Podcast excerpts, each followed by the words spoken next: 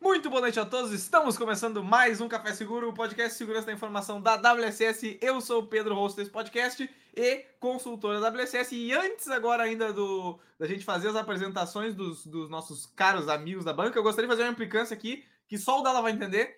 Todo o meu setup foi alterado para ficar vermelho, tá, Dala? Então hoje eu tô como o vermelho da segurança aqui. Ah, certo? Entendi, certo? Então, por favor, Dala e Benhur, primeiramente o Benhur, Dala vai ficar para trás um pouquinho. Apresente para os ouvintes. E aí, pessoas, beleza? Aqui é o Benhuro, carinha de AppSec e de KPIs, só tem as keys sem results. Uma bobeada.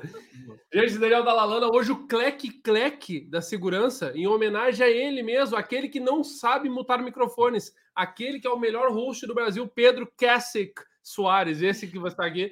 Mas, ô Pedrão, antes de tu fazer as, as hoje de apresentar a nossa convidada, que aliás já foi bem apresentada aí pelas redes sociais várias Sim. vezes, tá aí né? Ali, inclusive, eu quero mandar um abraço para Eva em particular, que a Eva foi a pessoa que comentou e disse: vai ser um episódio espetacular. A Eva, a Eva ela tava, deu, deu, deu o pitaco dela.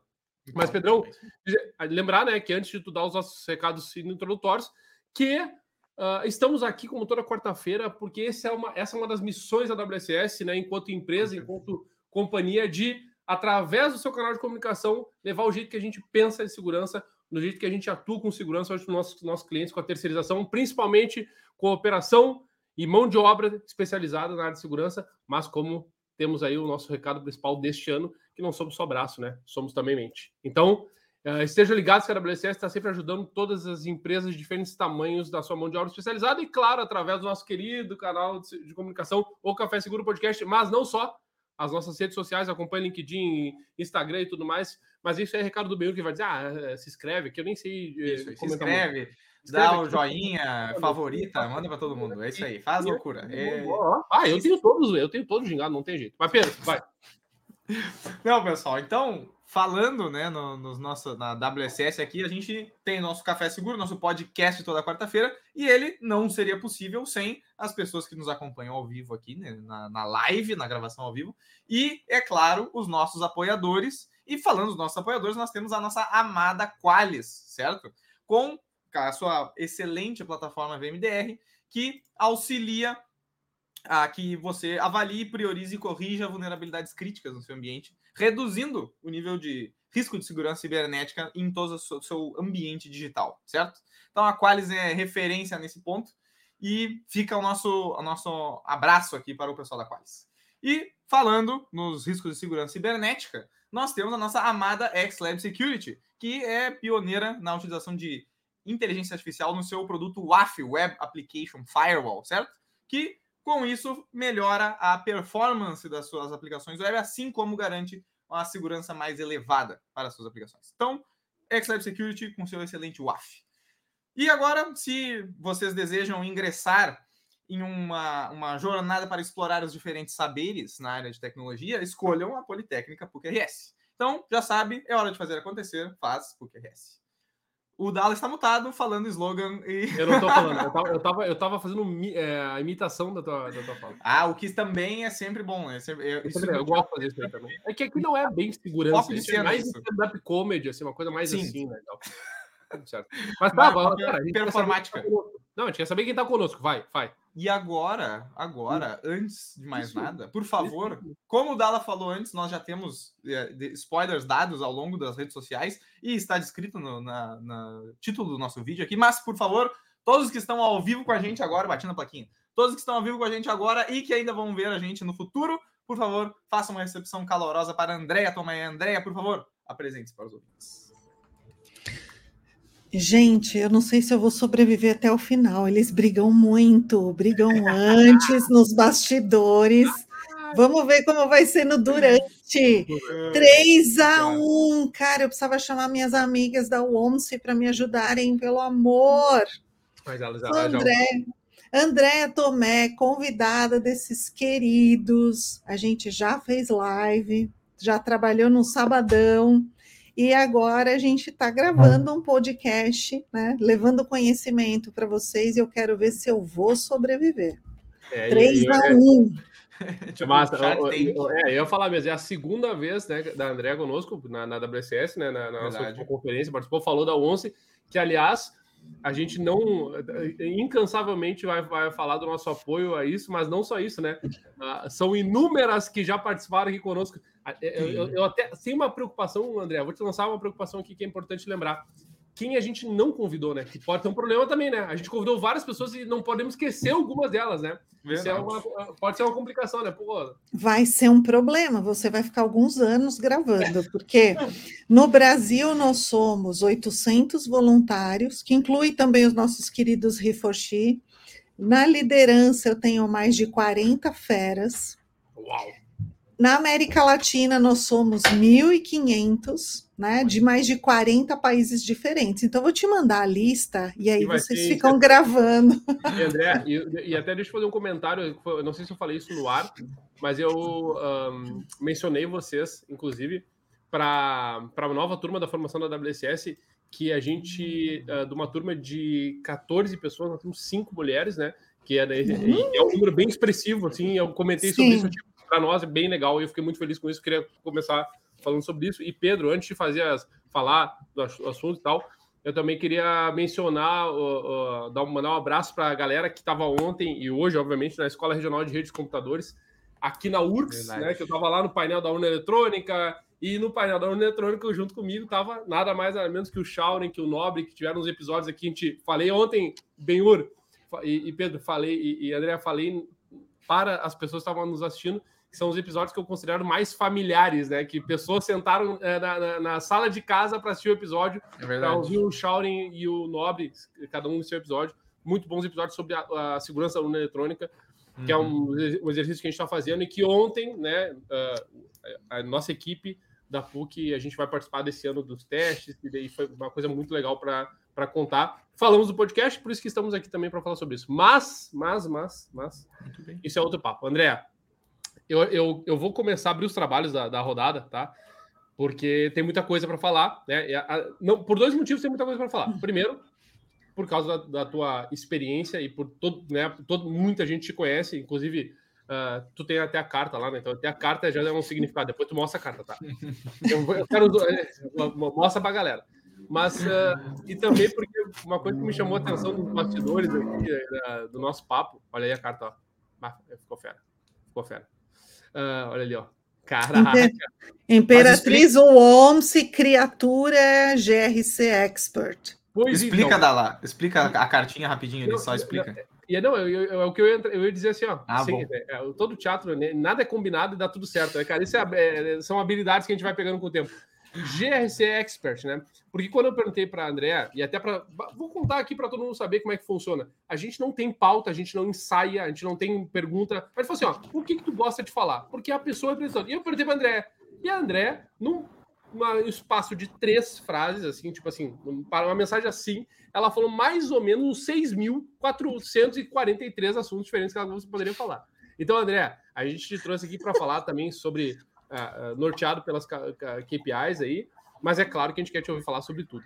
Mas eu vou, vou começar da pergunta mais, mais natural sobre o tema para tu também contextualizar todo mundo, botar tudo na página. Afinal, do que, que nós estamos falando quando a gente fala de indicadores para a InfoSec? Só para todo mundo que está nos acompanhando, nosso público que já é da área, os decisores aí e tal, mas para a galera também lembrar um pouquinho e botar na mesma página. Bem interessante sua pergunta, né? Eu acho que é, a gente como profissional de segurança, vive trabalhando com é, o planejamento de uma série de medidas de proteção, desenha, implanta e monitora.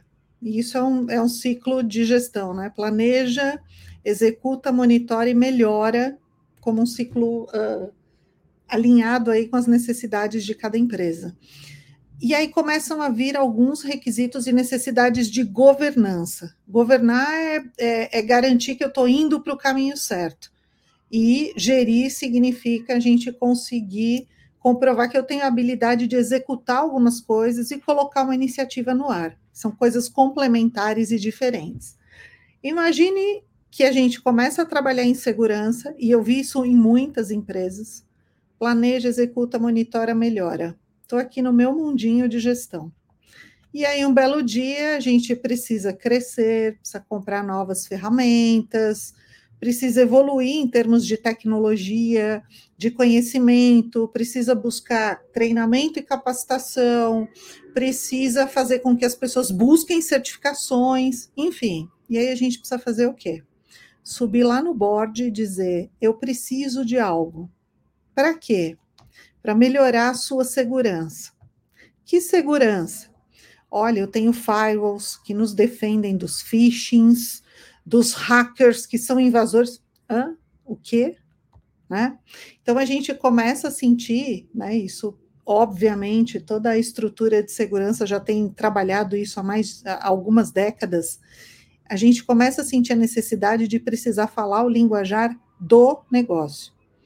E aí não tem como fazer isso se você não trabalhar questões que possam fazer com que eles nos meçam e entendam se a gente está indo na linha daquilo que foi planejado. E aí entra o papel dos indicadores, né? E, e hoje a gente tem uma gama. É KPI, que é o Key Performance Indicator, indicador de desempenho. desempenho. Eu tenho indicador de objetivo, que Goal Indicator. Eu tenho indicador de risco, que é o Key Risk Indicator. Esse é difícil pra caramba de definir, implantar, monitorar. E a gente tem hoje muitas empresas trabalhando com as teorias de OKR, né? Objetivo e Key, key Results. Então tem aí dentro, né, de estudos de gestão uma bateria de conhecimentos importantes que trazem um valor para a nossa carreira aqui como profissional de segurança nesse sentido, né? Para conseguir cada vez mais reportar uh, para o board, para o mercado, muitas vezes para os clientes, que algumas indústrias levam esse conhecimento para o cliente, para dizer, olha, eu confio em mim porque eu trabalho a segurança aqui dentro. É, esses indicadores eles começam ali a levar essa tônica de eu tenho um planejamento, eu tenho uma meta e essa meta ela é acompanhada e eu vou dizer para você aqui como é que eu estou a cada etapa, a cada trimestre ou a cada semestre de alcançar essa meta. André, Uh, ah, para dar um exemplo, pessoal, acho que tu, acho que o teu exemplo ficou muito, muito legal, assim, os, os tipos distintos, né, de indicadores. Conseguiria dar um exemplo para nós de três indicadores que tu considera chave hoje dentro da, da tua atuação?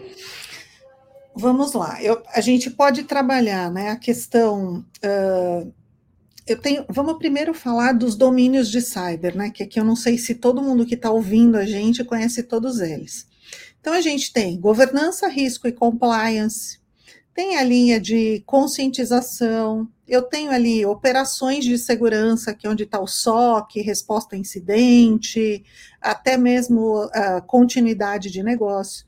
A gente tem a estrutura de arquitetura segura, né, onde eu trabalho gestão de identidades, codificação segura, criptografia, certo? E tenho hoje a disciplina, é, acho que é a mais visada, né? Todo mundo gosta de, de falar disso, que é inteligência de ameaças, onde eu posso ser mais preditivo. Em alguns é, frameworks, o que o pessoal mais gosta em cyber é trabalhar num red team, né? É ser ali trabalhando a, a questão de simulação de ataque, eu quero me sentir um hacker pelo menos por alguns segundos. Alguns frameworks colocam isso embaixo de governança, risco e compliance, porque é simulação, outros frameworks colocam ali dentro de operações de segurança, por exemplo. E aí pensa o seguinte: a gente tem uma bateria de ferramentas de segurança e de proteção operando em todos esses domínios e disciplinas. Tá? Até em GRC. Em GRC eu tenho que ter ferramenta para registrar risco, para avaliar fornecedores, para identificar controles e elementos diversos de compliance que vão responder ali as minhas obrigações. Mas eu tenho as ferramentas de defesa, é Firewall, IPS, UAF, vocês estavam falando de gente de UAF aqui. Uh, tem uh, o, os dispositivos ali de proteção de ponta, né, os EDRs, e imagina que todas essas ferramentas têm poder tem uma série de informações ali que eu consigo ter em logs para entender o que é que está acontecendo no ambiente. A partir do momento em que eu consigo correlacionar melhor essas informações, eu vou ganhando pontinhos ali de inteligência.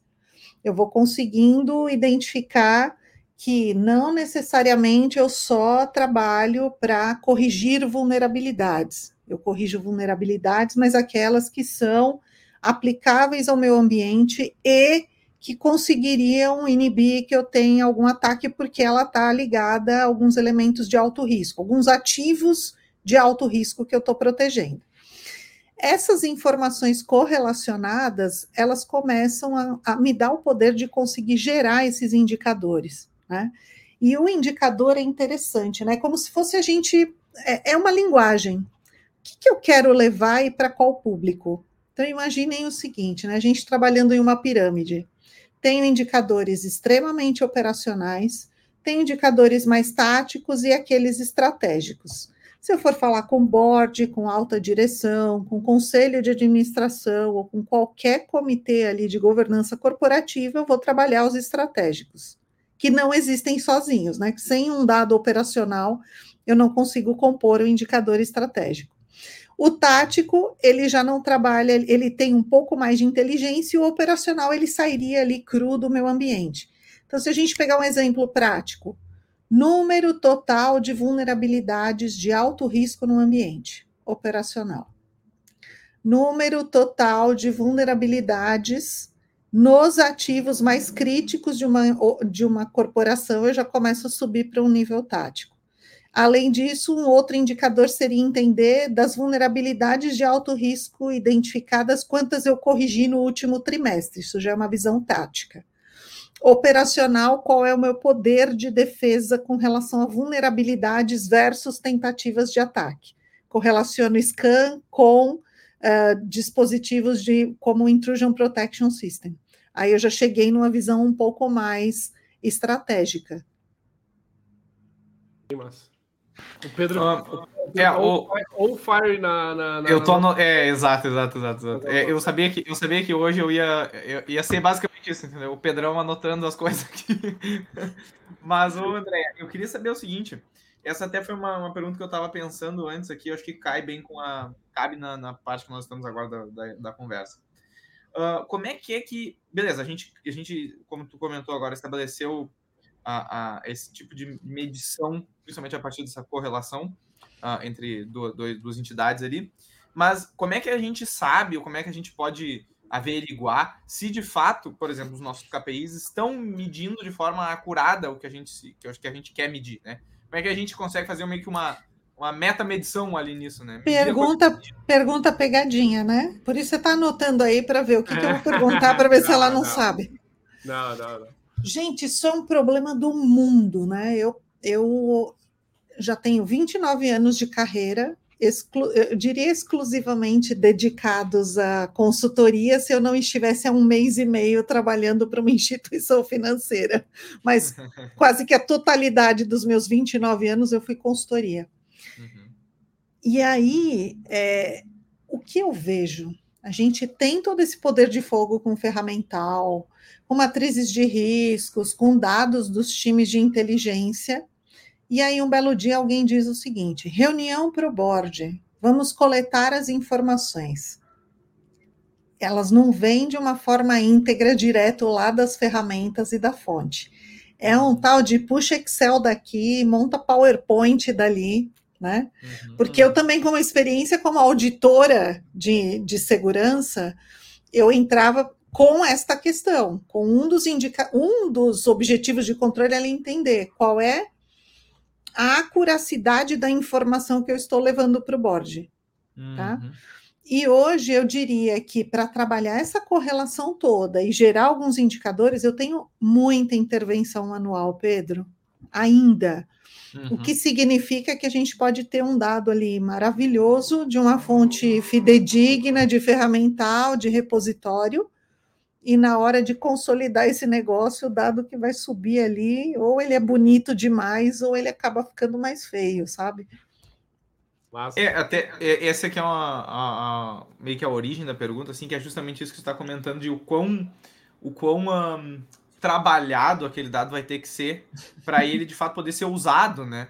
Porque muitas vezes acontece isso que, que nem está comentando, além da dificuldade meio que, que clássica, assim, de que a gente precisa comunicar isso para pessoas que não necessariamente são da área ou que estão acostumadas com, o jargão e a, a, os tipos de, de informações ali que vão ser usados para fazer essas medições. Mas além disso, é tipo isso que o, o próprio dado às vezes pode estar um pouco sujo, né? Uh, e a gente precisa tratar eles para poder apresentar para outras pessoas, para gestores, enfim. Então, isso que foi, é, foi daí meio que isso que veio essa pergunta minha, sabe? E é interessante que eu falei da ida, né? Eu falei da coleta de dados técnicos para levar para o board. Mas eu posso fazer a volta.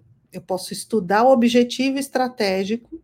Hoje, se você pensar o objetivo básico de qualquer companhia, aumentar receita, aumentar capilaridade no seu mercado ou aumentar market share, reduzir despesas, né? Ter uma boa tratativa de risco ou de resposta a risco, vai? Ou ele vai investir num produto novo, seja o que for. A partir daí, o exercício destrua o seu negócio. O que, que em termos de riscos de cyber eu posso impactar totalmente o, o a, a possibilidade de atingir aquele objetivo? A uhum. partir daí, então, com esses riscos principais conectados ao negócio, eu venho buscar as informações e formatar os KPIs. Então, eu posso ir pelas duas vias, né? As duas são bem complicadas, porque a gente tem hoje muitas ferramentas não integradas, é, as informações elas acabam fluindo de um jeito que não, não são totalmente uh, automatizadas para a gente não ter tanta intervenção manual na construção dos indicadores. Demais. Aproveitando aí, antes bem, eu vi que tu fez um movimento, eu já vi uh, duas coisitas. Quem tiver no chat quiser fazer comentários, fazer perguntas, como sempre, a gente está, né, sempre vai ler as perguntas e vai dizer. Também, André, eu, vi que temos, se não me engano, se eu, se eu reparei bem, temos um convidado aí também na, na sala aí atrás, a impressão minha, não. Eu tenho uma boa visão, tá certo? Não precisa falar, se não, não, quer falar, não precisa falar, tá? Deixa assim, tá? Eu sou, eu sou bom de análise. Mas uh, é, deixa eu falar. E aí a gente tem uma, uma, uma questão, André, que tu trouxe, que eu acho que até foi uma pauta que quando eu falei da, que a gente ia te receber para um grupo de pessoas, de estudantes, uh, falei sobre o tema, né?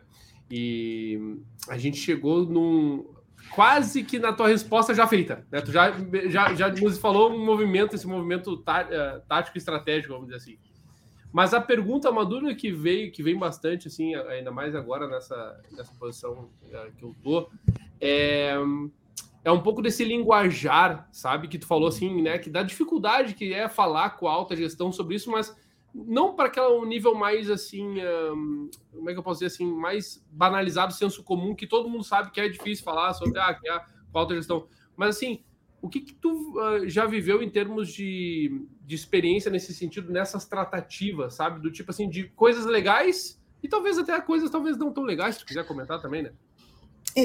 Eu acho que a primeira coisa depende do quão consciente é o grupo de alta administração. Né? Tem área de segurança que faz um trabalho muito bom.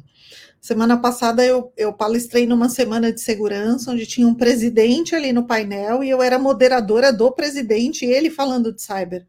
Pô, numa empresa dessa não vai ser difícil. Às vezes eu levar um termo um pouquinho mais técnico, ele vai entender, porque o cara está envolvido, sabe? Show. E se a gente pensa num grupo que está totalmente, é, não está conectado, não está envolvido com o tema, minha tradução ela é mais forte. Eu uhum. tenho que estar tá muito mais perto do linguajar de negócio do que o negócio no linguajar de cyber, né? É, e, e, e, e é nesse, já que tu falou disso, a gente recebeu algumas pessoas que têm esse papel de biso, né? Eu não sei se uh, uh, uh, essa, isso Tu quer também explicar um pouquinho sobre isso para quem está nos acompanhando? O que, que tu acha que muda nesse papel, assim, já que nós estamos falando de linguajar de negócio, qual é o, o papel, né? Muda esse papel, mas qual é o, a, a, função mesmo, né? Desse, do BISO, ou né, da pessoa que está ocupando esse. Nem toda estrutura de segurança hoje tem os dois papéis, né? O CISO e o BISO. O CISO ele é o head de segurança e que toca todos esses domínios e disciplinas que a gente comentou aqui que eu tenho em cyber. É o responsável pela tradução para o negócio? Sim. É o responsável por responder por um incidente, colocar ambiente no ar? Totalmente. E aí, alguns CISOs têm contratado um BISO, colocado um BISO na estrutura, que aí o CISO é Chief Information Security Officer e o BISO é Business Information Security Officer, para ter exatamente alguém responsável por essa tradução, para deixar o pessoal técnico livre de poder falar o linguajar que eles quiserem, falar com ferramenta, bota alguém ali no meio e fala: você é o tradutor. Né? Você é o cara que vai fazer a tradução e deixa o pessoal técnico com as telas pretas, entendeu? Como todo mundo gosta. Vai, meu, vai. André, um, quando tu comentou ali sobre a questão de traduzir isso para, para o negócio, né? Hoje, dentro dos indicadores que tem montado para o negócio, qual que você enxerga que são os mais relevantes do ponto de vista do negócio? Né? Então, ou pelo menos quais que são mais impactantes, ou quais que são priorizados, né? Ou seja, isso aqui, olha, eu preciso disso aqui 100% sempre. Quais que quais que hoje têm sido mais mais fortes assim? É, o, o que eu vejo como, como base, né? Que cada indústria tem sua particularidade e cada empresa também. Mas todo mundo quer saber né, o volume de tentativas de ataque versus ataques bem-sucedidos e aquilo que eu consegui barrar, para entender o meu poder de defesa que é, é, o que a gente chama tecnicamente em, em, GRC, que é a minha resiliência ao risco, tá? Uh, uma outra questão que é bastante discutida e esperada por um board é você trabalhar indicadores que mostrem, por exemplo, uh, possíveis fraudes. Né? Hoje você tem fraude em todas as indústrias, né? e ainda tem o apelo de onde eu tenho dado pessoal e dado pessoal sensível que o volume de ataques ele está bastante intenso em cima na busca desses dados e eu tenho ali um comércio em deep web muito forte, né? Isso já virou uma indústria. Esses dados valem. Eu vi numa pesquisa que um passaporte falsificado fisicamente, dependendo do país ali, ele estava valendo 6.500 dólares. Isso é uma loucura. Né? Isso incentiva, eu vou trabalhar como atacante, eu vou trabalhar como alguém de defesa, é uma loucura. É, é algo que, quando eu comecei minha carreira, há mais de 29 anos, não, isso não existia. Não imaginava que ia chegar no futuro dessa forma, com um comércio tão intenso.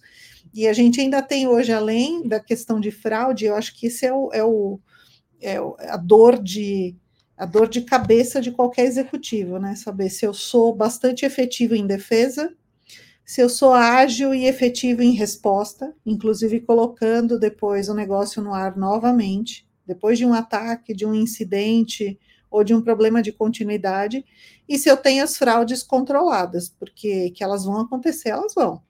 Mas a gente precisa ter o controle e conectar volume de fraudes a valores é, valores máximos ali aceitos, que é o que a gente fala do conceito de apetite ao risco.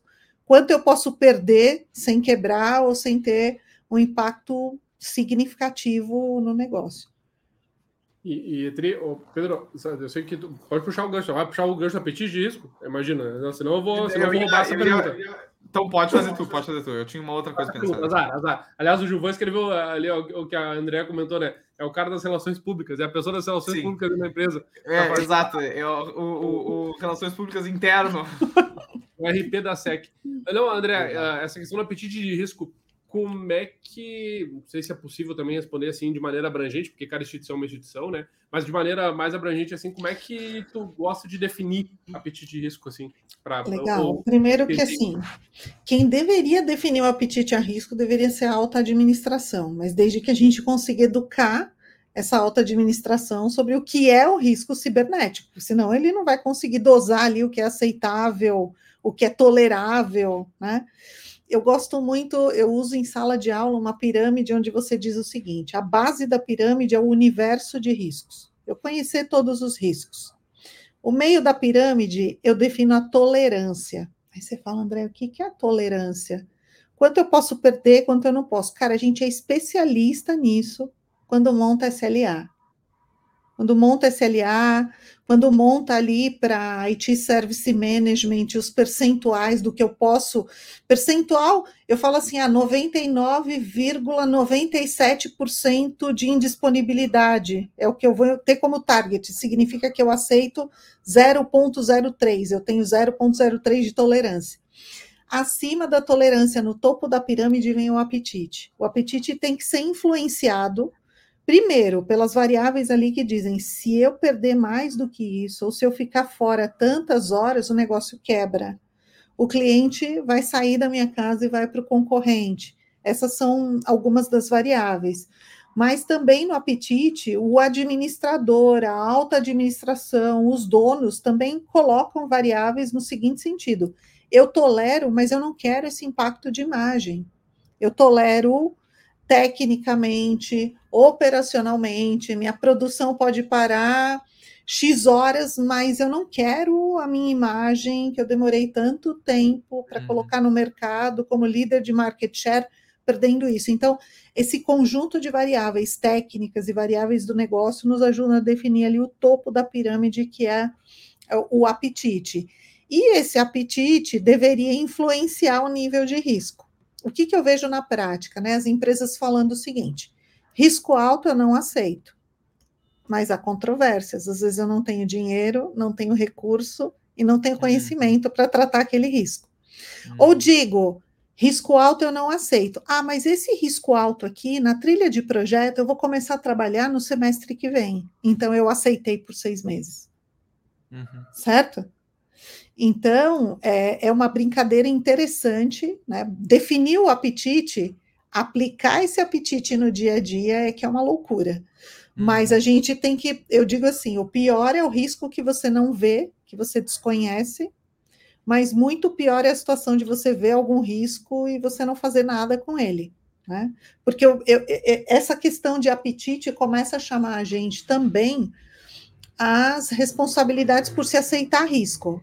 E como é que hoje a gente fala para alguém que, ó, você está aceitando o risco? A gente monta lá uma carta que mais parece um, um, é um, é um artefato do terror, é incrível. Quando você aparece com uma carta, a pessoa fala, não vou fazer, não tenho recurso, não posso. Tá, então você tem que aceitar o risco. Aparece com uma carta, parece que estourou assim uma guerra mundial, uma bomba no ambiente. Ninguém quer assinar por aquilo e aí eu perco a trilha de quem tomou a decisão, hum. quando foi e hum. risco aceito não pode ser eterno. Eu chego em algumas empresas, a gente dá uma olhada, tá lá, risco aceito, aceito, aceito. Quando? Cinco anos atrás, gente, pelo amor de Deus. A aceitação de risco tem que ser revista, né? Tem que ser acompanhada de perto. Por quê? Porque o risco começa num evento de mercado. Mudou a política do país, mudou a regra da indústria, entrou um novo órgão regulador, entrou uma nova lei, é, eu tenho um novo produto, perdi dinheiro, estou com prejuízo. Tudo isso é evento que pode desencadear diversos riscos. Né? E essa, essa, o apetite deveria ter uma conexão direta com isso e, e a aceitação ser tida com muito cuidado. Ah, muito massa.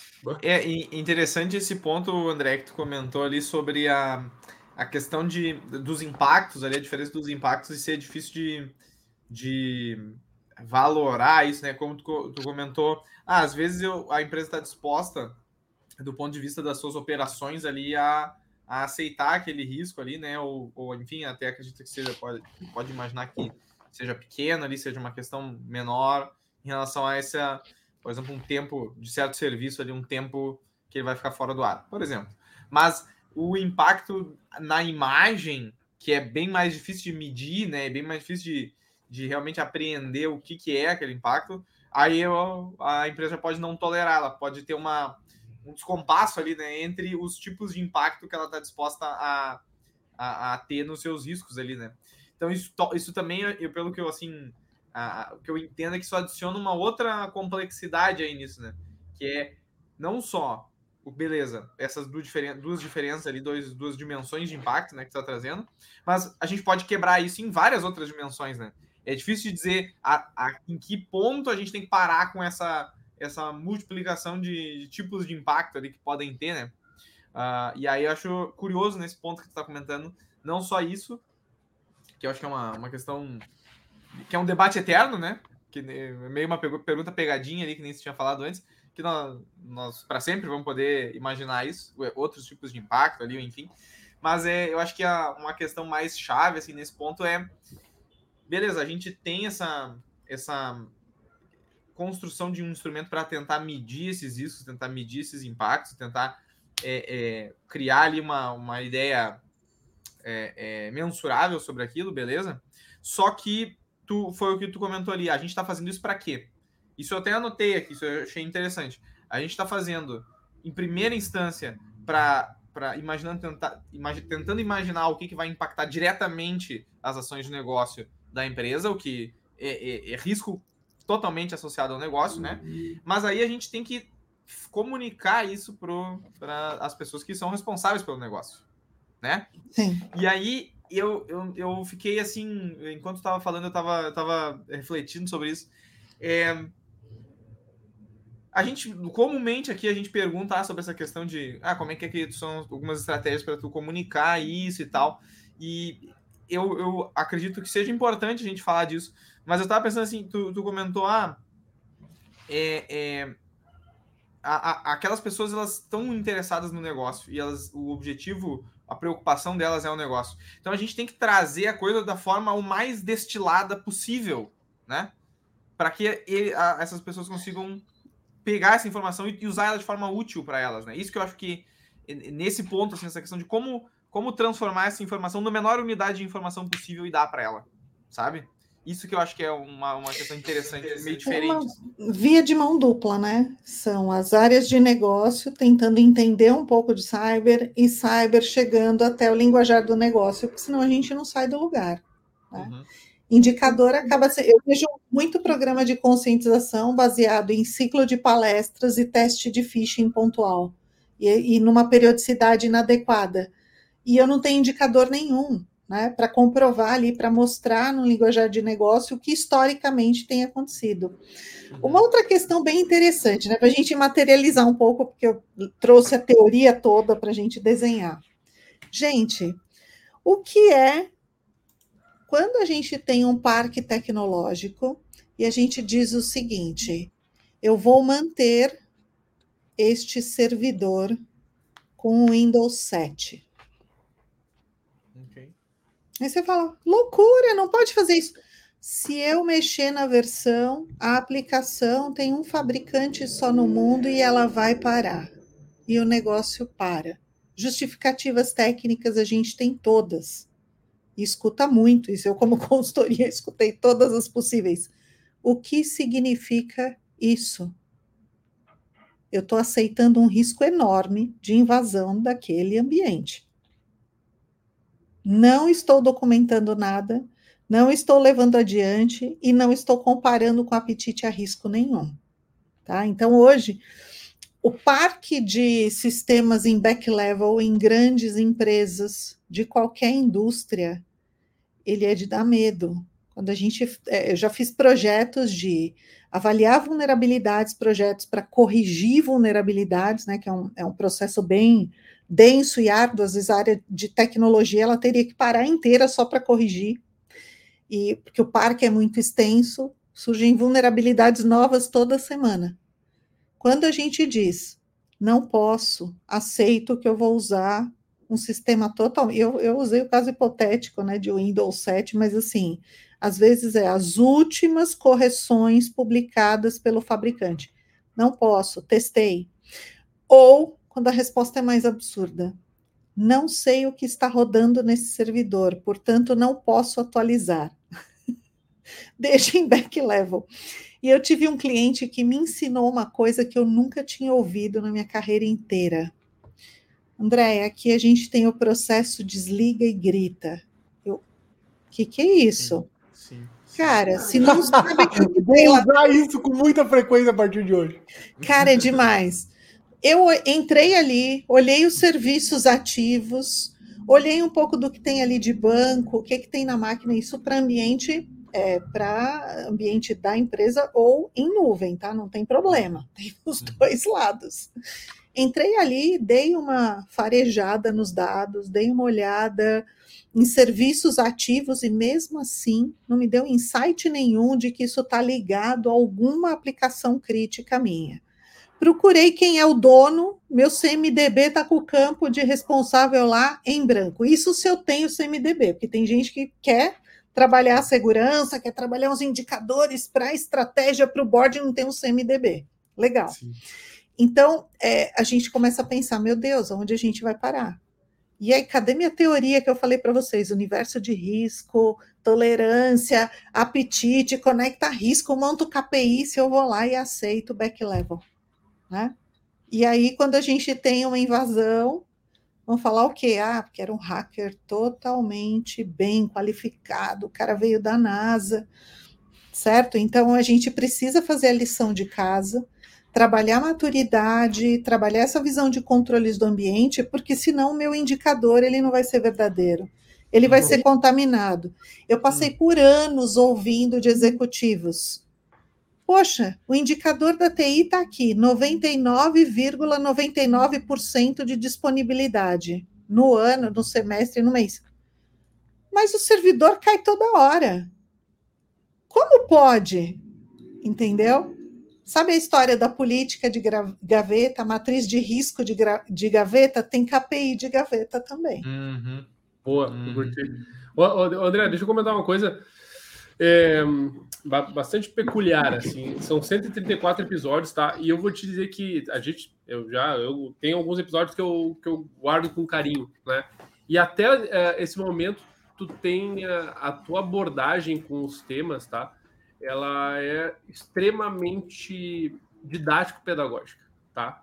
E eu, assim, Sim. tá? Eu não vou. Eu não, eu não, gosto de falar que é bom ou ruim, porque dá uma noção de comparação. Parece que os outros episódios são, são piores ou melhores. Né? Se, tiver um, se tiver um especialista na thread, ele vai falar que chato, que boring. É, bem, bem, aí tá, aí tá. Eu acho, é, e é isso eu dizer, porque tu, tu, tu, trouxe alguns insights assim que acho que são bem uh, complexos e para tu entrar nesse jogo, nesse, desse insight, para tu entrar com a carta, e fazendo uma analogia com a carta, entrar com a carta na mesa, tu tem que ter estofo, como eu digo, eu disse para o Pedro essa semana, né?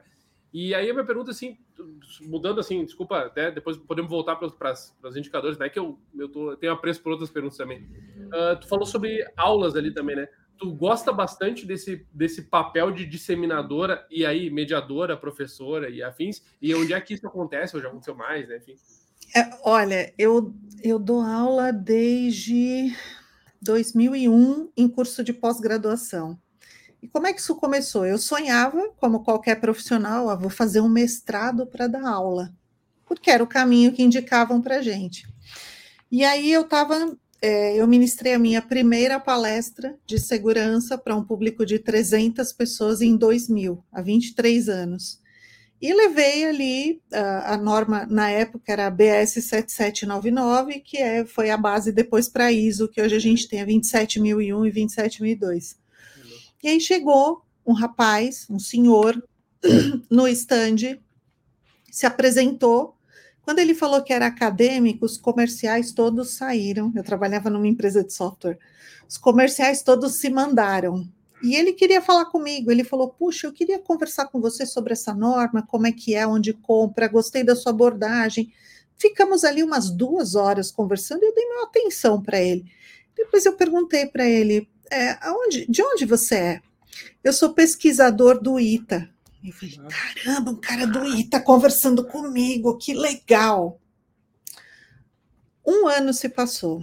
Ele me mandou uma mensagem, me mandou um e-mail falando, Andréia, eu tenho uma cadeira de cyber, de, na época, segurança da informação, no curso de pós-graduação para militares, aqui no ITA. Eu, tá? E eu queria te convidar para você dar algumas aulas na minha cadeira porque de BS 7799 você entende mais do que eu. Eu, hã? Mas eu não tenho mestrado. Ele falou, não, mas você tem BS 7799. eu falei, tudo bem. Ele, não, mas eu não vou poder pagar nada, porque a cadeira é minha, eu sou funcionário, eu sou concursado. Eu, cara, para. Você está dizendo que eu vou dar aula no ITA, vou fazer aqui a ementa, vou calcular as horas aula. Eu vou sair daí com certificado de que eu dei aula para o curso de pós-graduação de militares no ITA. Ele, sim, eu vou até te dar um pin, um boné do ITA. Gente, aí fui eu. 2001, ainda não tinha, né? Não tinha mestrado e não tenho até hoje, porque isso inaugurou minha carreira acadêmica. Fui para lá, dei, eram quatro aulas, né? Quatro horas de aula, foram quatro ou cinco sábados. Então foram 16 a 20 horas. Levei a visão de risco inteira, dava exercício de vulnerabilidade versus ameaças para os militares, todos eles uniformizados. E eu cheguei lá com os meus 27, 28 anos na época, eles me olhavam assim, né? Mulher, tipo, oi? Isso inaugurou a minha carreira acadêmica, porque dois anos depois, ele mesmo assumiu o IBTA em São José dos Campos, ressaltando que eu moro no ABC em São Caetano, e para eu ir para São José dos Campos, eu tinha que sair de casa no sábado às 5 da manhã, porque a aula começava às 8. Nossa. E aí ele me convidou e falou assim: agora eu sou o coordenador e é uma universidade privada. Eu quero que você venha dar disciplina. Gente, ele me inaugurou a carreira acadêmica. E desde então, assim, eu me apaixonei por isso. Não posso fazer muito, Daniel. Eu posso pegar ali uma ou duas disciplinas por ano. O mês que vem eu estou começando mais uma disciplina no IBMEC, mas eu, já, eu tenho um, um hall de universidades por onde eu já passei. E esse exercício de didática permite que você fale de segurança para o board, para qualquer mecanismo de governança corporativa, para um diretor, para o gerente, para o especialista de área de cyber ou não, e me permitiu já falar de cyber para crianças. Ok? Ah, Porque aí você dosa o discurso para qualquer faixa etária. Ah, muito show, muito show.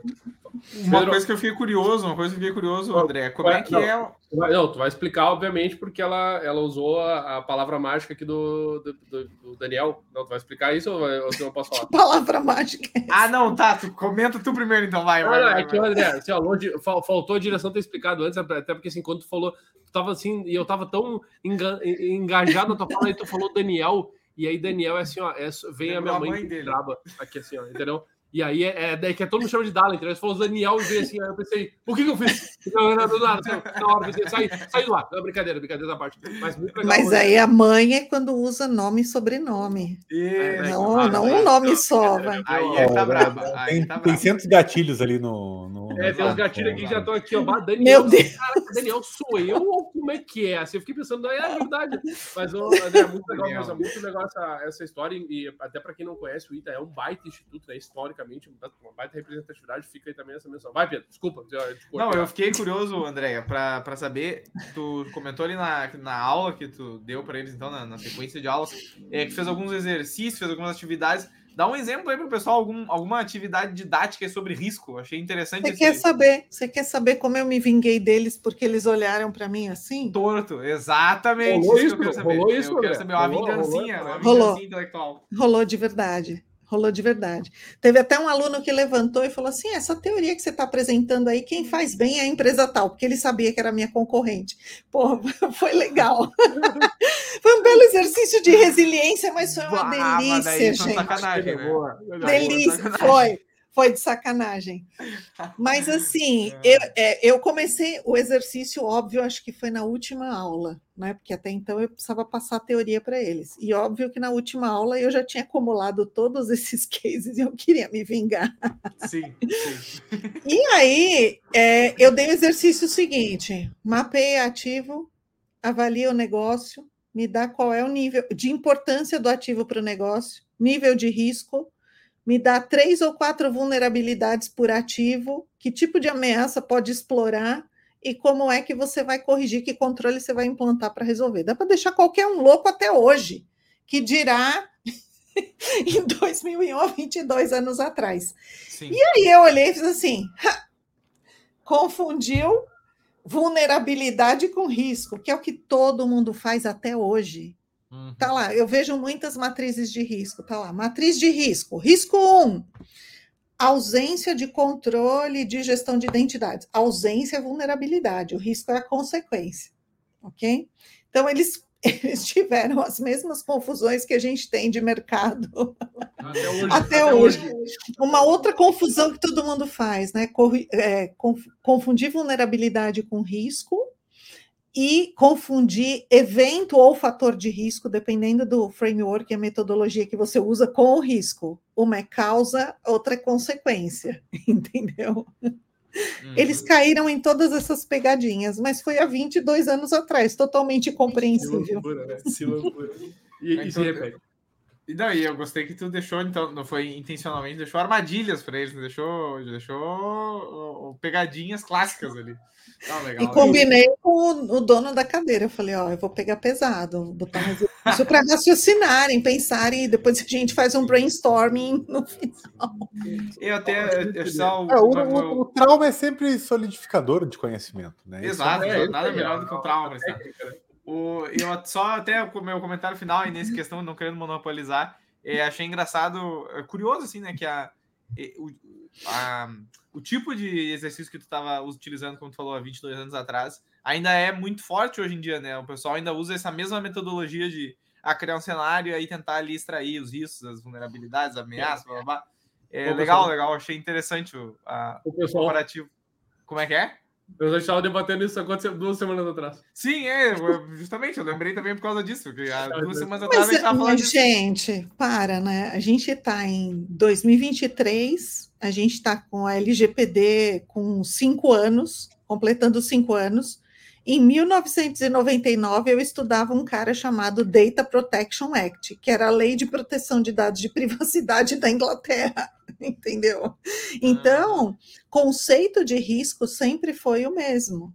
Né? Esses caras utilizavam eh, risco lá na Grécia Antiga tal, é que não estava ali na nossa agenda, a gente não era nascido ou era muito criança, mas Uhum. conceito de risco é uma coisa que não, não envelhece e tem toda uma tônica aí de aprendizado, e a gente vai evoluindo com isso. Bem show, bem André- show. André, uma. eu Queria te perguntar sobre. Pra... Eu entendo que tem aí uma, uma, uma, uma carreira bastante, bastante extensa, bastante consolidada para você ter desenvolvido todo essa, esse domínio dessa, dessa questão da gestão e principalmente da- dos indicadores, né? De montar uma estratégia, né? De, de... O que a gente está falando aqui é da visibilidade, né? De como nós estamos. Que, para, embora seja uma palavrinha bastante curta, ela significa muito em todos os âmbitos da tecnologia. Visibilidade em desenvolvimento de software é uma área extremamente complexa, né? Visibilidade em segurança é, é algo para surtar em algumas vezes, né?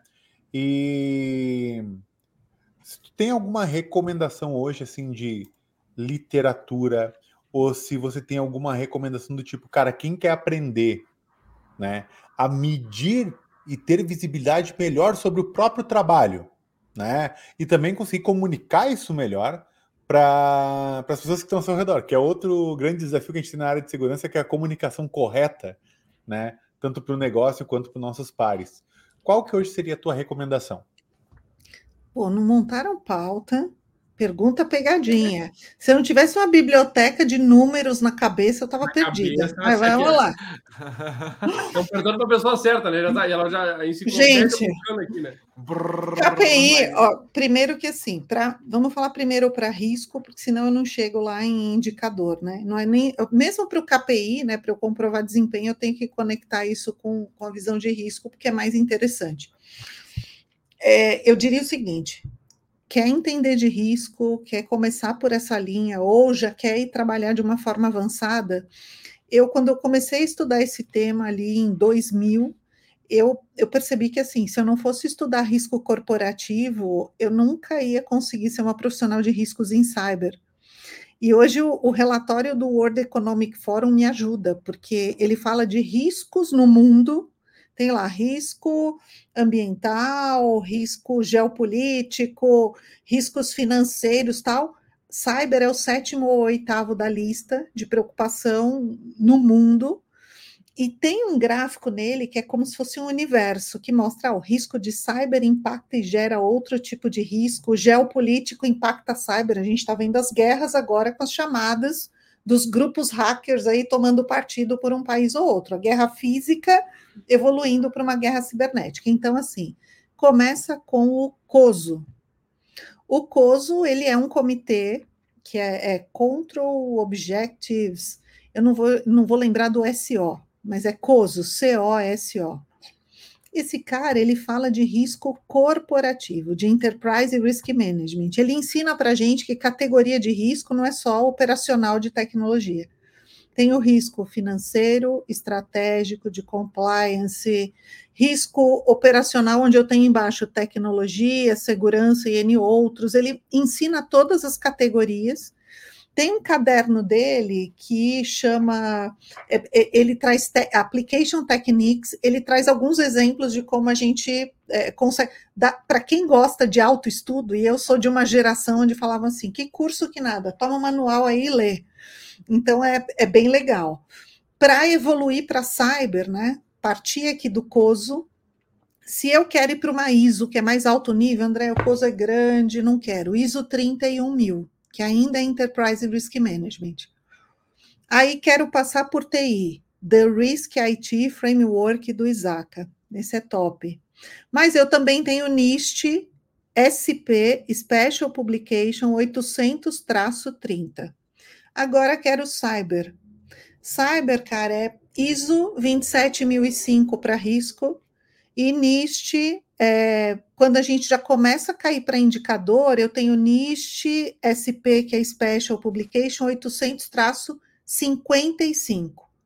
Mas na ISO eu também tenho um, um, eu tenho uma ISO que foi inclusive baseada nele. É, a ISO 27004. Métricas e indicadores, se quer de trás para frente, é ISO 27004 e esse manual do NIST 800-55. Risk IT Framework para TI, o 800-30 ele envolve TI também do NIST. E aí o COSO para Enterprise Risk Management. Não precisa de mais nada, tá? Só que aí quando eu aprendi um montão de coisa de riscos, como é uma disciplina que eu amo, eu comecei a falar, por trás de todo risco tem oportunidade. Está escrito isso no COSO. Pô, como é que você transforma? Eu, se você me der um processo para eu olhar, eu saio listando 500 mil riscos em cinco minutos. Tá, agora conecta uma oportunidade a cada um. Cara, é duro, a gente só caça desastre. É incrível. Então, é um exercício maravilhoso. É legal buscar algumas literaturas de. É, a, a, primeira que me chamou a atenção é um livro que fala, é, ele fala de é, criação de oportunidade, oportunidades disfarçadas. Eu estou olhando que minha biblioteca está aqui para me salvar, que vocês não me falaram que vocês iam me perguntar. Tem oportunidades disfarçadas 1 e oportunidades disfarçadas 2. A história de grandes empresas no mundo e como é que os caras transformaram risco e crise em oportunidade. Tem histórias da Latam, tem história da Natura, tem histórias da Avon, tipo, o que, que o cara fez para sair de uma situação de crise, de pessoas, de recursos, de desastre, Vai, acho que vão lançar o 3 e colocar crise de pandemia, quem conseguiu sair dela. Mas é muito legal começar a pensar em como se transforma risco em oportunidade. Meu senhor, eu ia, eu ia gritar bingo no final dos números ali, porque, meu Deus, que coisa linda, sabe? Não, não, não, assim, ganhamos, o, ganhamos o, não só uma recomendação, como ganhamos um roadmap não, aí vocês viram, Cara, vocês viram na hora o que ganhamos um 0,800 aqui de valor inestimável. Meu Deus. É, então... e, e, Falei, bom, eles não me disseram que iam perguntar, eu fiquei aqui, ó, estudando. É isso aí, André. Tudo, tudo, tudo é Critica a direção. É isso aí, vamos critica a direção. direção. Critica o host. Todo mundo briga aqui. Agora esse tá texto Vamos brigar. Vamos brigar. Vamos brigar nessa merda. Vamos brigar. Pedro, vai, vai dar, vai dar. Vamos puxar a pergunta do Giovanni só para. E o que eu ia fazer, boa. Enquanto há tempo. André, lá, lança na tela a direção, por favor. Aí. Clau. André, é possível medir a qualidade do treinamento realizado sobre a cultura cyber na empresa? Em caso afirmativo, como você tem aplicado essa medição? Isso afeta diretamente a conscientização em SEC? E aí, André, dá para responder essa? Top, pergunta top. E não é medir só com teste de phishing, né? Porque o pessoal conseguiu, é, a gente não usava isso no passado, e o teste de phishing veio para ficar, e aí eu meço, né? Quantos caíram antes, quantos caíram depois. Tem o antes e depois. Só que assim, né? Eu tenho uma teoria, tem um manual do NIST que fala sobre treinamento, conscientização e educação. A diferença dele, mas esse eu não lembro o número. Vou ver depois, eu mando para vocês. Boa. E aí é o seguinte: treinamento eu ensino questões técnicas, educação eu trabalho mais a linha de soft skill e conscientização, gente, requer envolvimento. Então aí vai um pouco na curva do ser humano, né? A gente chega com algo novo, ele odeia. Aí ele começa a executar, fala: "Puxa, até que não é tão ruim assim, ó, subiu na curva de aceitação". Ah, puxa, mas olha, agora eu estou sendo obrigado, até que está me ajudando. É, fazer isso não é um problema, está me ajudando, eu estou vendo algumas questões aqui. Para ele dizer, puxa, entendi porque me pediram isso. E só ao final ele fala: caramba, quero fazer essa análise para o resto da minha vida. Uhum. Fala para mim que os treinamentos tradicionais que a gente coloca aí, ciclo de palestra ou treinamento técnico, vão levar o seu usuário final na curva do ponto zero ao final. é, é, é complicado. Né? Então, é super importante, dado que a gente está falando em KPIs, a gente entender o seguinte: programa de conscientização para quê? Ah, porque nós temos muitas incidências de phishing, porque nós já tivemos incidentes de acesso físico, porque nós já tivemos invasões com vazamentos de dados, não só para um propósito ali ativista ou qualquer outro e porque nós queremos melhorar a nossa curva de maturidade.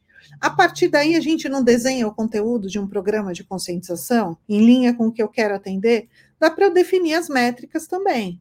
Então, volume de vazamentos antes e depois que tenham ali algum tipo de intervenção humana, do tipo que é, a, ataque de ransomware ou gente que caiu efetivamente num phishing e abriu as portas ali para um ataque.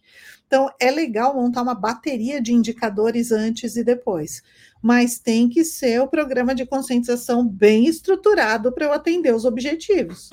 Né? Não adianta eu montar um montão, uma série de indicadores sofisticados e ponho ali palestra e teste de phishing. E a periodicidade de palestra, ah, eu faço a cada dois anos. Eu, quando eu faço auditoria, muito que me respondem, né? E já vi campanhas assim maravilhosas o pessoal começa com o tema, começa a chamar atenção, faz teste de phishing, leva conteúdo técnico, depois tem atividades lúdicas, de bota isso numa linha do tempo, sabe? De um ano e vai trabalhando cada elemento até conseguir entender com um KPI que ele atingiu ali a, a missão inicialmente definida. Massa. Oh, e, e tá louco, né? Que, que, que, vocês querem mais alguma coisa? Já falei é, para vocês é... sobre isso. Tempo lógico do Lacan. É hora sim. de terminar. É Tempo hora lógico. Encerrar, é, é, não sou eu que disse. Não sou eu que sim, disse. É o Lacan sim, que disse. Sim, sim, sim, sim, E outra, André, vou, vou, te dar um, vou, te dar um, vou te dar um spoilerzito aqui nos bastidores aqui, ó. Agora, não, ao vivo, lançar aqui, ó. O Pedroca, aqui, esse cara aqui, o nosso host, ele tá pegando essas anotações porque ele tá fazendo isso, o trabalho de conclusão dele. Exato. E aí, essas coisas, ele tá te fazendo pergunta, não é no podcast. Não é, é por acaso. É não, é por acaso. TCC, não, eu vou dizer, eu vou dizer o seguinte, ó. Eu vou dizer Arquivo o seguinte para vocês. O, o, o, o, o Coso aqui e o, o, o as publicações dele ah? sobre risco não estava na minha base de pesquisa até agora. Agora está, agora está. Vou cobrar. Vou cobrar royalties da indicação, hein? Não é, dá. Não, no, no assim... mínimo na, na, sessão de agradecimentos do TCC. Ah, vai ter que ter, vai ter que ter, vai ter que Não, esse episódio vai ter que estar tá linkado. A ideia e o episódio linkado aqui. O, o, não, e até agora, e até inclusive o meu orientador é, me, me reclamou isso um pouquinho, de leve, assim, reclamou mais um pouquinho, que era eu tava assim, eu tava assim na NIST, né? Eu tava assim, é mesmo? só NIST, NIST, NIST. Aí ele, Mas é o que eu fazia há 20.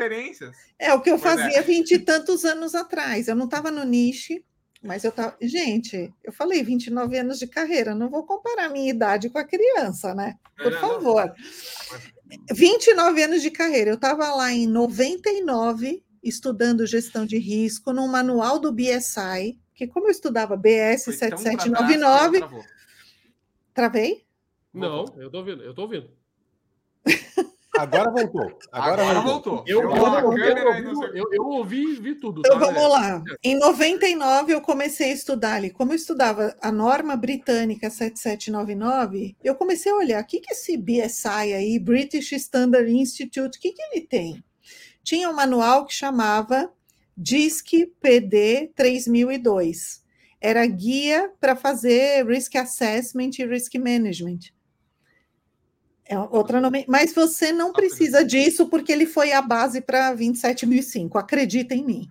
Pode ficar tranquila. Fonte, fonte, acredita em mim. Não precisa, não precisa procurar, porque dele virou a, a TR 13335, que depois virou a 27005. Então só põe a 27005 e vai lá. Que tá de boa, tá de boa. A gente de tem boa. uma outra pergunta ali, eu acho que daí a partir dela a gente pode encerrar. Certo? Então, direção, por favor, coloca ali, já estamos Vamos com a lá. pergunta. Do Léo Tem Vargas. uma aliás, empresa Léo. que trabalha com Bring Your Own Device, certo? É aquela coisa de trazer o seu, pegar os seus dispositivos e usar no trabalho. Qual a melhor forma de mitigar eventuais riscos e criar indicadores de segurança? Essa é uma pergunta moderna. Mais, mais um episódio só sobre isso. Eu acho que tá- todas as empresas, Resposta, resposta nem tanto, né? todas as empresas trabalham com Bring Your Own Device, né? Porque a gente usa os nossos devices para acessar, às vezes, o e-mail da empresa, para acessar alguma, algum elemento de tecnologia, um chat, ou seja lá o que for. Sim. A primeira coisa eu tenho que identificar o seguinte: quais são os riscos, o que, que eu posso liberar para esse dispositivo, dado que ele não é da empresa, não é corporativo. Uhum, uhum. Algumas empresas, durante a análise de riscos, chegam à conclusão de que o custo de dar um celular corporativo para boa parte ali do parque de profissionais é menor do que o possível impacto do risco. Legal, interessante, cálculo Você- interessante. Começando com isso já te ajuda a tomar a decisão. Agora, dependendo do que você libera como aplicação para estar no meu dispositivo, você tem que Uhum. avaliar se eu tenho dado eh, confidencial, pessoal em geral, ou pessoal sensível nessa operação. E aí começa a definição das travas, né? Se eu vou definir algum tipo de VPN, se eu vou pedir para que tenha, além da instalação da, da aplicação corporativa, que eu, eu sou obrigada a ter no meu dispositivo algum tipo de antivírus. E hoje tem é, é, as empresas elas têm ali né, o MDM como ah, software para gerir os dispositivos móveis, mas ela não pode ser intrusiva no meu dispositivo pessoal. Então, pode ser que eu tenha que montar uma política dizendo: para você instalar o seu e-mail no seu dispositivo pessoal, você vai ter que aceitar que eu monitore ah, pelo menos o uso do meu aplicativo ou das minhas informações. Uhum. Então, tem que ter todo um é, arcabouço de normas e regras, a definição dos riscos para a gente saber o que pode ser liberado. né? Eu tenho aplicação que eu tento colocar aqui corporativa no meu celular e ela não vai entrar. Não é Uhum. possível, tá? E aí, então, a gente consegue eh, trabalhar a visão de risco. Agora, para criar indicador, eu, em função de- desses mecanismos de monitoração, o que se eu posso usar, atribuir o MDM, se eu posso colocar algumas verificações, tem aplicação que já é desenvolvida mobile e que ela já vem com verificações para dentro do meu celular. E aí eu estou usando a tecnologia da empresa, tá lá no disclaimer que eu tenho que aceitar as monitorações que ela vai fazer e ela consegue Uhum. começar a gerar os indicadores de uso. A empresa que o processo de MDM sabe até se o meu celular está contaminado. né? Uhum. E ela, ela consegue meio que bloquear algumas transações, sabendo que eu posso ser um risco para a empresa naquele sentido. Então, Leonardo tem que juntar risco, as tecnologias, e aí poder criar esses indicadores de uso e disposição. Massa demais. Show de bola, show de E bola. Pedrão, já que tu puxou o gancho, eu vou começar antes de tu a convocar, já Ok. que tu já tocou a sineta, né? a Então, é um- André, de novo, né? Pela segunda vez, espero que tenham muitas mais vezes, tá? Porque eu já falei, é, é, é, é o mais do que o prazer, é uma honra te ter aqui conosco, porque, né, de novo, né? É, ouvir tudo isso que tem para compartilhar conosco, não só conosco, mas com as pessoas que estão começando na área, que nos acompanham, as pessoas que já são da área e têm uma trajetória, as pessoas que, e principalmente, que estão nos cargos decisórios hoje das empresas e que vêm aqui consumir o nosso conteúdo porque sabe Sim. que vem a galera falar e é muito bom te ouvir, assim, usar como referência, tá? Obrigado pelo, por, pela tua disponibilidade, obrigado por aceitar prontamente. E da mesma forma que eu falei da outra vez, as portas aqui da WCS estão abertas e conte conosco para o que a gente o que for, tá? A gente tá o que a gente puder contribuir nos nossos 50 centavos 414 anos de carreira, não tem problema, tá? O importante é, é a gente poder se ajudar. Muito obrigado mesmo, tá, André. Verdade. Foi muito bom, gente. Vocês me amedrontaram no começo, vindo em três, sem pauta, fundo preto, máscara do Anônimos no fundo. Cara. Só loucura, só loucura. Mas foi muito agradável, vocês me trataram super bem, me acolheram como a garota do rolê e tá tudo certo. Quando me chamar, eu volto. Então, perfeito, perfeito. Benhuro, tem alguma pérola que tu queira colocar, algum aprendizado final, alguma coisa que a André te ensinou hoje que tu queira comentar? Cara, eu acho que para mim assim o episódio ele marcou bastante a questão de deixar muito claro a importância da comunicação correta para montar a visibilidade para o negócio, né? Porque é bem comum, como, por exemplo, eu estou bastante imergido na área de application security faz um certo tempo, a gente tem muitas medições de, de, de ferramentas, né? Então, por exemplo, cara, uhum. como que eu, antes de adotar ou fazer uma contratação, como que eu vejo qual delas vai atender melhor a, a, a minha situação aqui? beleza, ele é bastante técnica, né? E acaba dando para gente um certo resultado que, a um certo nível, para nós, ótimo. Show de bola. Essa aqui, essa aqui é melhor para nós do que essa. Ok, mas vai custar 2 milhões por ano. Como que isso eu consigo puxar para cima, né? Qual que é o indicador correto que, que essa ferramenta, essa tecnologia, whatever, vai levar pro negócio? para melhorar os indicadores do negócio em si. E assim, talvez justificar isso, ou até mesmo me dar visibilidade para ver se eu estou atacando o problema correto, né? Então, acho que isso, isso foi legal. E sem dúvida nenhuma, aquele roadmap no final Ali foi assim, ó, foi o brutality eu, de, eu até recomendo foi, que a direção marcante. a direção encontre ali o minuto que começa e coloque embaixo na descrição o minuto aqui, ó, o roadmap gestão de risco loucura, é agora, é ali no, no, no númerozinho. Eu falo para os alunos, né, nos cursos de MBA, framework é cola permitida, galera. Tem que ter ali Pode o seu sua biblioteca de frameworks, de normas, de livros. Se... Voltou. Eu falei que tem que é cola permitida, framework é cola Sim. permitida, tem que ter sua biblioteca de frameworks, de livros, tá ali, ó. Tô vendo ali o da Lalana representando ali com um montão de livro, tem alguns meus aqui. Enfim, é, é isso aí. Então, pessoal, eu queria dizer o seguinte, ó, muito obrigado pela atenção de todo mundo, pessoal que nos acompanhou ao vivo aqui agora. Que voz amena, né? Tu começa com muito boa noite, muito assim, boa... E agora aqui é que agora sabe o que, é? Muito obrigado, muito obrigado. Eu vou explicar boa o noite é, jornal, jornal Nacional. São, são duas coisas, exato, são Isso. duas estratégias aqui. Ah, não, não, não, calma. Não, não, não, São duas estratégias aqui. A primeira é agora é 10 e 17 da noite. Então, as pessoas que estão com a gente aqui agora ao vivo, eu estou embalando elas para o sono, entendeu? Estou embalando elas para poder dormir. Agora, eu peguei elas no colo aqui, eu estou ninando elas assim, venham, pessoas, vamos dormir agora, tá? Então, essa é a primeira coisa. Ah, entendeu? Sensacional. Eu tô, eu, tô, eu tô contribuindo com agora, ah. nós, nós estamos nos acalmando, agora nós estamos indo dormir. A voz e a outra... dentro do sítio porque a Amarelo. Exato, e isso é outro ponto, que é, agora, em vez de eu, de eu usar a minha voz, que é um pouco estridente, né, sejando, sejamos frangos, né, um pouco estridente a minha voz, não é que nem a do Ben-Hur, que é um pouco mais grave, mas agora eu, eu posso baixar uma oitava na voz, entendeu? E fazer ela ficar mais amena, fazer ela ficar menos, menos aguda no ouvido das pessoas agora para o final, para a, tentar aveludar o final, entendeu? Pode ser que eu seja feliz nisso, pode ser que não. Mas enfim. Uh, muito obrigado pela atenção de todo mundo. Nós estaremos aqui novamente às 9 horas da noite, ao vivo, fazendo a gravação do Café Seguro é. na quarta-feira. Lembrando Aliás, que é um... um recado muito importante, não podemos esquecer. Então quarta-feira, um episódio especial de aniversário da WCS, tá? Teremos a quarta-feira que vem, que é no dia 28, mas a gente comemorar o nosso, um, um dos pedaços de comemoração será com algumas pessoas convidadas e, e bate-papo no chat. É o momento de vir no chat, tá, Pedro? Já tô dando no esse chat, spoiler. chat pesado. Antes de vir no chat conversar, que a gente vai contar histórias. André, Muito inclusive, bem. se tiver de bobeira, pegou o celular ali, tá tomando vinhozinho, vai, puxa lá, não tem problema. Chega aí junto com a gente. Então, pessoal, nos vemos semana que vem, então, na comemoração da, do aniversário da WCS. E aguardo todo mundo, então, quarta-feira, 9 horas da noite no YouTube e depois em todas as plataformas possíveis, Spotify, Google Podcast, Pocket Cast, todos os podcasts possíveis, estaremos lá. Valeu, muito obrigado pela atenção, até mais, até semana que vem. Oi, pessoas, boa noite. Valeu. É, e o Pedro que não muda. Tchau, É pessoal. impressionante, é impressionante. Ele não